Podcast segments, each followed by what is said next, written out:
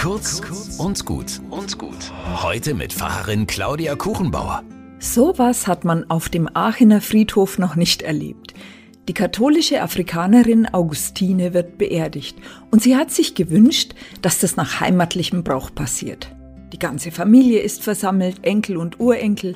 Eine Band begleitet den Trauerzug mit Trommeln und Trompeten und es geht gar nicht traurig zu.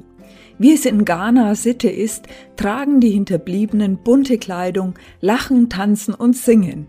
Traurige, aber auch Hoffnungslieder, denn sie glauben, dass die Verstorbene jetzt in einer besseren Welt ist, auch wenn sie hier fehlt. Die Angehörigen tragen den Sarg auf Seilen und mit einem lauten Yeah werfen sie ihn im Rhythmus der Musik immer wieder in die Luft und fangen ihn wieder auf. Unter lautem Trommeln wird er in die Grube gelassen und Erde darauf geschaufelt. Dann wird weiter getanzt und daheim noch lange miteinander gefeiert. Ist es pietätlos? Oder gerade Ausdruck des festen Glaubens an ein Leben nach dem Tod?